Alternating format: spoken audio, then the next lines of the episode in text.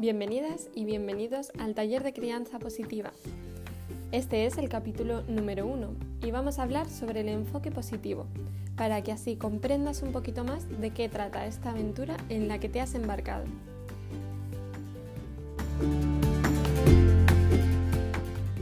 Los talleres de crianza positiva o de disciplina positiva por excelencia son talleres colaborativos.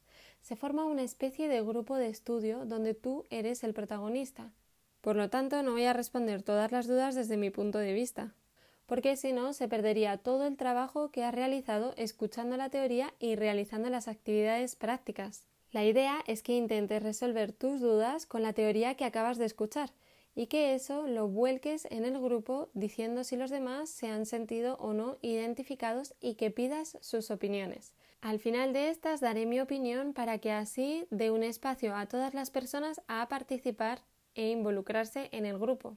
En este taller no vas a encontrar una receta milagrosa que acabe de pronto con los conflictos y las pataletas, pero sí vas a encontrar muchas herramientas que te van a servir de gran ayuda y un enfoque de crianza respetuoso y digno con tus hijos e hijas.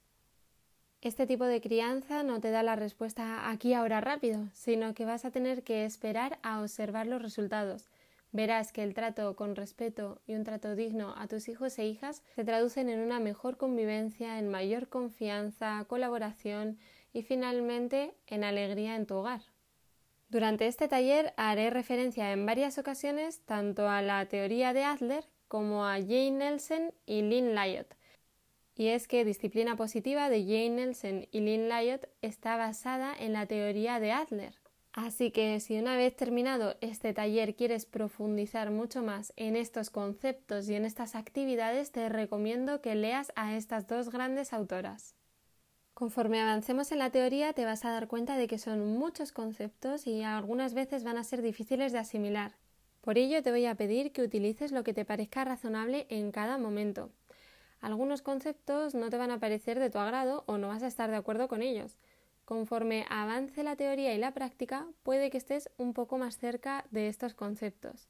No pasa nada, esto es un cambio continuo, y lo ideal es que te sientas cómoda con la teoría y con las actividades prácticas. Muchas veces pensamos que algo no va a dar resultado y cuando lo probamos nos sorprendemos con que sí que da resultado. Así que si es que piensas que no va a dar resultado antes de darle una oportunidad, te desafío a que lo pruebes. También quiero advertirte que cuanto más conocemos de este enfoque respetuoso, a veces más culpable nos sentimos porque nos damos cuenta de que no siempre hemos sido respetuosos o respetuosas con nuestros hijos e hijas. Si es así, no te preocupes, todos cometemos algún pequeño error de vez en cuando. Lo ideal es que esa culpa la conviertas en responsabilidad, en una responsabilidad de cambio de aquellas viejas costumbres con las que ya no te sientes tan cómoda. Eso sí, no intentes cambiar todo de una y probar todas las herramientas al mismo tiempo.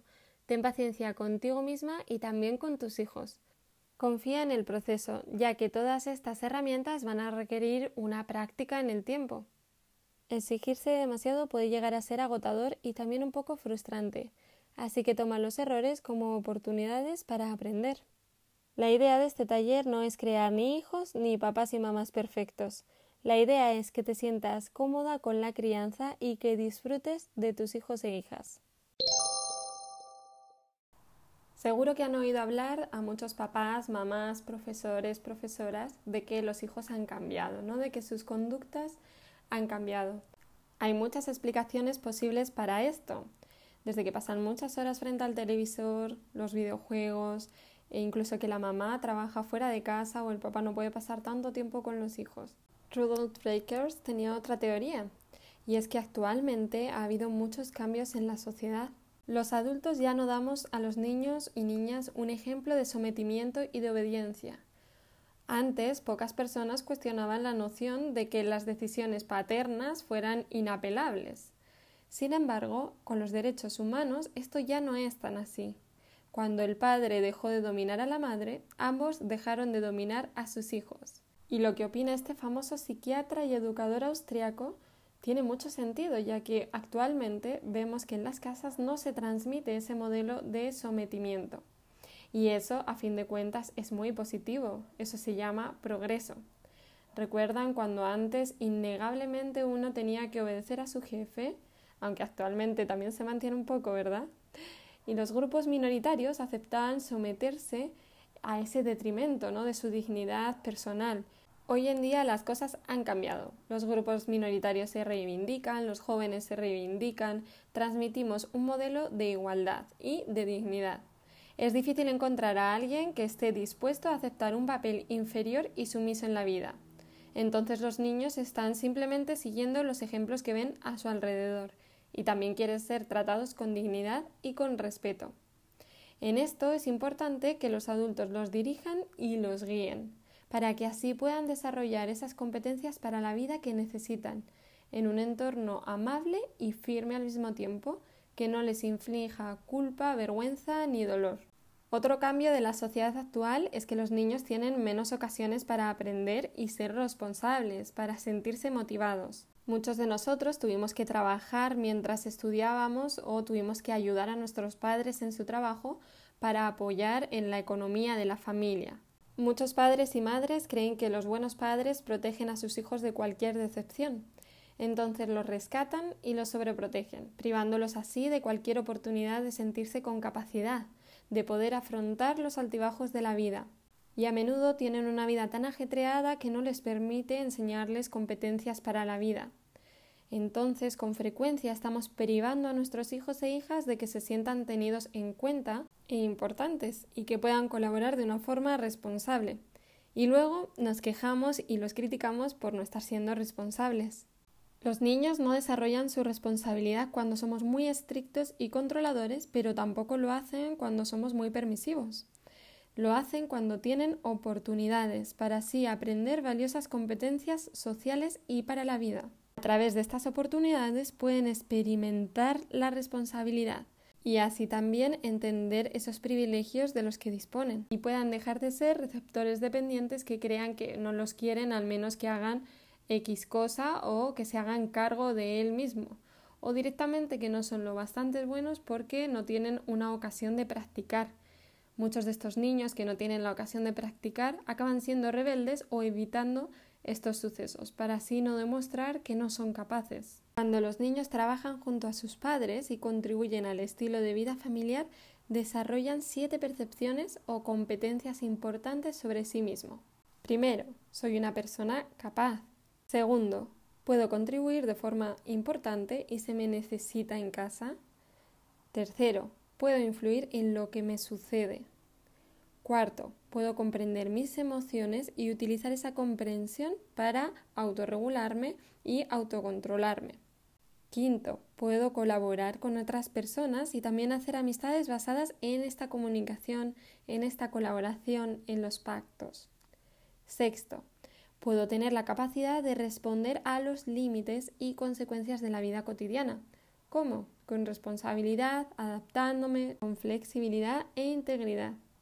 En séptimo y último lugar tendríamos unas buenas competencias críticas, la capacidad de evaluar las situaciones en virtud de lo que conozco y responder de forma adecuada.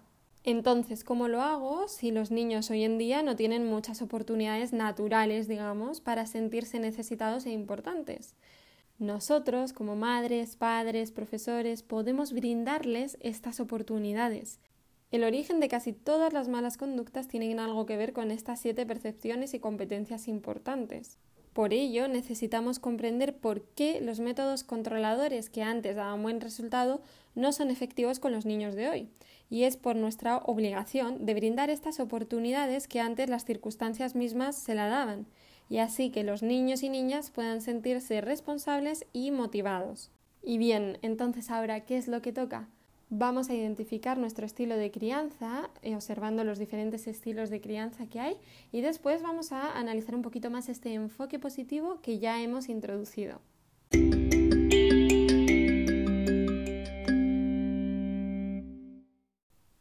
En mi Instagram, psicóloga.raquelserrano, ya introducía estos tres principales enfoques para la crianza. Entonces, si no lo has visto, te animo a hacerlo porque hay varios ejemplos. Pero ahora vamos a trabajar un poquito más esa teoría. Por un lado, tenemos el enfoque de la severidad, Seguro que muchos de ustedes ya conocen este enfoque porque nuestros padres y nuestros abuelos han arrastrado algunas de esas características. En un enfoque severo, encontramos que las reglas se tienen que cumplir sí o sí, y si no, viene un castigo. Los niños no participan en la toma de decisiones. Entonces habría un orden sin libertad. Y sería esa típica frase de tú lo haces porque lo digo yo. Le sigue el enfoque de la permisividad, y es aquel en el que no hay reglas. Estoy seguro de que nos querremos y seremos felices y más adelante tú podrás decidir tus propias reglas. Es decir, hay una libertad sin orden.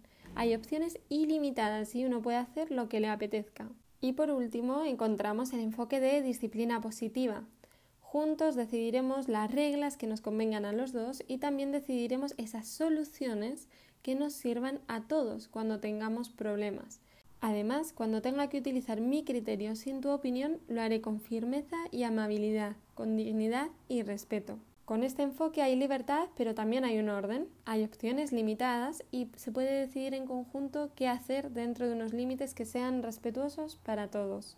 En el ejemplo planteado en esta publicación, un niño le dice a su madre que no quiere los copos de maíz para desayunar. La madre, con un enfoque en disciplina positiva, le dice, ok, los copos de maíz no se pueden volver a meter en la bolsa, entonces ve a jugar afuera y nos vemos a la hora de comer. Si se dan cuenta, esta mamá se ha saltado los sermones, se ha saltado obviamente los azotes y también se salta este discurso muy de madre de eh, los niños se están muriendo de hambre y tú estás rechazando estos cereales. Cuando su hijo vuelve de nuevo y le dice pero mamá tengo mucha hambre, al cabo de dos horas ella valida sus emociones, lo escucha, lo entiende y le dice ok, me lo puedo imaginar, pero evita su sermón de ya te había dicho yo que te iba a entrar el hambre después, ella lo tranquiliza y le dice estoy segura de que vas a poder aguantar hasta la hora del almuerzo. Me imagino que ustedes prueban este método y el niño parte con su berrinche y dicen esto de la disciplina positiva no está funcionando. Bueno, decirte en este momento que los niños que están habituados a tener berrinches y así provocar ciertas reacciones en los adultos, obviamente van a probar primero estas herramientas que ellos tienen hasta ver cuáles son nuestros límites. Es muy probable que después de que empecemos a adoptar un enfoque mucho más respetuoso con ellos, empiecen a exagerar su conducta o incluso la empeoren durante un tiempo. Es en este momento donde tenemos que mantenernos estables y firmes y tratarlos con dignidad y con respeto. Y enseguida aprenderán que portándose mal no están obteniendo eso que esperaba y los motivará a modificar su conducta y no caer en este bucle de nuevo. Y además estaremos dejando intacta su autoestima, lo cual es muy importante y valioso.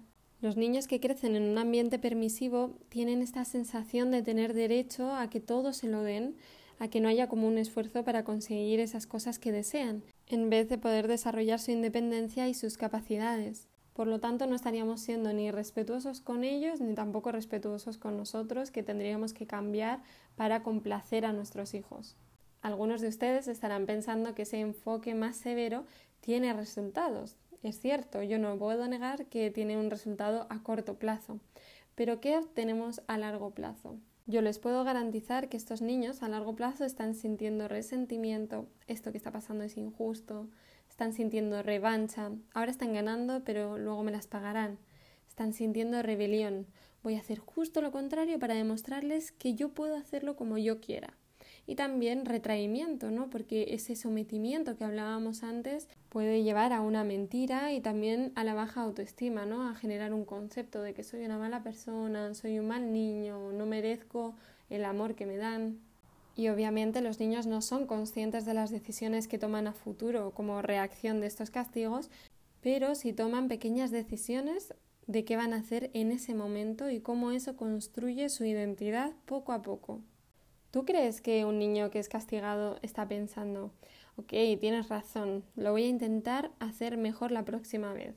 O mm, tiene razón, la próxima vez que me equivoque se lo voy a contar para que me ayude.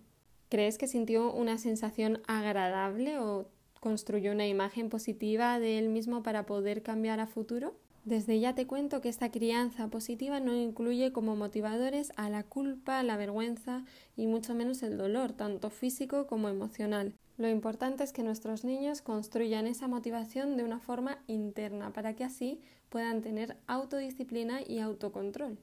Con los castigos y con los premios de la permisividad se genera un control externo y nos necesitan para regularse y también para controlarse. Cuando el adulto ejerce un control excesivo, la conducta del niño está siendo responsabilidad del adulto. Con los premios y castigos generamos este círculo de que tenemos que pillar a los niños para portarse bien y así poder premiarles o portándose mal para así castigarlos. Pero ¿qué pasa cuando no estamos nosotros? ¿Cómo se regula? ¿Cómo se controla? Los niños van a estar mucho más dispuestos a cumplir esas reglas, esos límites, cuando ellos han contribuido a establecerlas. Así van a saber tomar decisiones y también van a tener un concepto mucho más saludable de ellos mismos.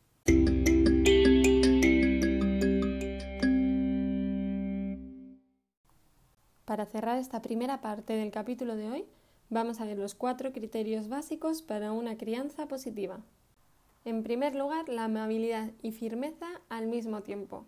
Vamos a demostrar a nuestros hijos que nos respetamos a nosotros mismos, que también lo respetamos a él y que también respetamos las circunstancias, las necesidades de la situación. Muchos padres o incluso profesores tienen dificultades porque no se sienten con ganas de ser amables cuando un niño los ha sacado como de sus casillas, ¿cierto? Porque ha hecho algo que eh, le ha desestabilizado emocionalmente. También hay veces que esto no se aplica porque no saben cómo hacerlo o incluso porque tienen un concepto equivocado de la amabilidad, porque piensan que si son amables se van a volver demasiado permisivos y también está la otra cara de la moneda, que como no queremos ser demasiado punitivos acabamos siendo muy permisivos y complacemos a nuestros hijos y los sobreprotegemos de cualquier decepción. Y esto no es ser amable, esto es ser permisivo. Ser amable implicaría ser respetuoso con el niño y también con uno mismo. No es respetuoso consentir a los niños ni protegerlos de decepciones, porque no le estaríamos enseñando esas cualidades para la vida que hablábamos anteriormente. Es respetuoso reafirmar sus sentimientos. Veo que estás enojado porque, o creo que estás triste porque, entonces tener fe en que pueden superar esa decepción y también ver que cada vez son más capaces y potenciar estas situaciones que les den una práctica. Por ejemplo, si mi hija de 8 años me falta el respeto, no voy a tolerarlo, pero tampoco lo voy a abordar de un modo punitivo. Entonces, ¿cómo debemos actuar? ¿No? Un poco complejo. Bueno, por ejemplo, si está gritándonos o está diciendo cosas que nos hieren los sentimientos, podemos incluso marcharnos e irnos a nuestra zona de seguridad, digamos, a nuestra pausa activa. Y luego podemos abordar la situación. ¿Qué podríamos decirle? Mira, veo que estás enojada, veo que algo te sentó mal, te hirió, yo respeto cómo te sientes, pero no cómo lo estás expresando. Te quiero y entonces voy a esperar a que estés lista para tratarme con respeto y después vamos a ver otras formas de resolver ese enfado para futuras ocasiones. Se dan cuenta que no hubo un tratamiento punitivo y tampoco fuimos demasiado permisivos tolerando que nos tratase de esa manera. Muchas veces pensamos que las cosas se tienen que tratar en el momento y esto no solo es con nuestros hijos e hijas, sino que también lo pensamos con pareja, con amigos o incluso con nuestros jefes y jefas. Entonces es súper importante saber que cuando nosotros y nosotras estamos estresados, angustiados o desbordados, no vamos a poder ver una solución en ese momento ni vamos a poder estar validando las emociones del otro y volviendo a la calma nosotros. Por eso es súper importante que antes de resolver cualquier circunstancia que nos haya desbordado, volvamos a la calma y así no nos haremos daño a nosotros ni tampoco a la otra persona. Y esto es la firmeza combinada con la amabilidad equivale al respeto por el niño, por nosotros y también con la situación. Pero cuidado, muchos padres toman estos límites y deciden cuáles van a ser, y luego están asumiendo la responsabilidad de hacerlos cumplir. Pero sin embargo, estos límites no son para eso, sino que los límites se crean para que los niños se sientan seguros y también se eduquen. Si nosotros pedimos que colaboren en establecer esos límites y también en cumplirlos, vamos a descansar ese peso y lo vamos a reposar en la familia. Por ejemplo, en una conversación de familia podemos decidir el horario para realizar la tarea. Obviamente, si nuestro hijo o hija decide en qué horario hacer esa tarea, es más fácil que se sienta involucrado y que tome la iniciativa solo o sola más tarde nosotros podemos establecer nuestro límite de en qué horario podemos apoyarles. Por ejemplo, yo solo puedo ayudarte de 7 a 8 de la noche, para que así se coordine y pida ayuda en ese momento y no pase esto que ocurre a veces de que a las 11 de la noche nos están pidiendo ayuda para entregar una tarea para el día siguiente. Y aquí viene la excepción. Los niños menores de 4 años todavía no pueden participar de estos límites. Por lo tanto, nosotros necesitamos poner los límites, pero los vamos a hacer cumplir con amabilidad y firmeza de la misma forma que hablábamos anteriormente. Cuando un niño viole ese límite, siga tratándolo con respeto. ¿Cómo puedes hacerlo? Con lo que llamamos preguntas de curiosidad. ¿Qué ha pasado? ¿Qué crees que ha provocado esto? ¿Qué se te ocurre que podemos hacer para resolver el problema ahora? Obviamente esto tiene que ir en un tono de cercanía y de cariño más que en un tono de reto, porque eso va a cambiar cómo el niño está percibiendo en ese momento nuestro mensaje. Si un niño está habituado a los sermones y los castigos, es muy probable que a esto te responda un no lo sé. Y ese es tu momento perfecto para decirle a ti se te da muy bien resolver los problemas, ¿por qué no piensas algo y luego nos reunimos para verlo en conjunto? Vamos con el segundo principio de la crianza positiva, y es la conexión, ayudar a un niño a que se sienta tenido en cuenta e importante. Más adelante dedicaremos un capítulo únicamente a esto. El tercer principio de la crianza positiva sería la eficacia a largo plazo más que a corto plazo como el castigo. Por lo que a lo largo de todas las sesiones vamos a ir descubriendo alternativas al castigo que te van a dar resultado a largo plazo pero también te voy a plantear algunas técnicas para que las puedas usar en el momento y volver a la calma, no te preocupes por eso.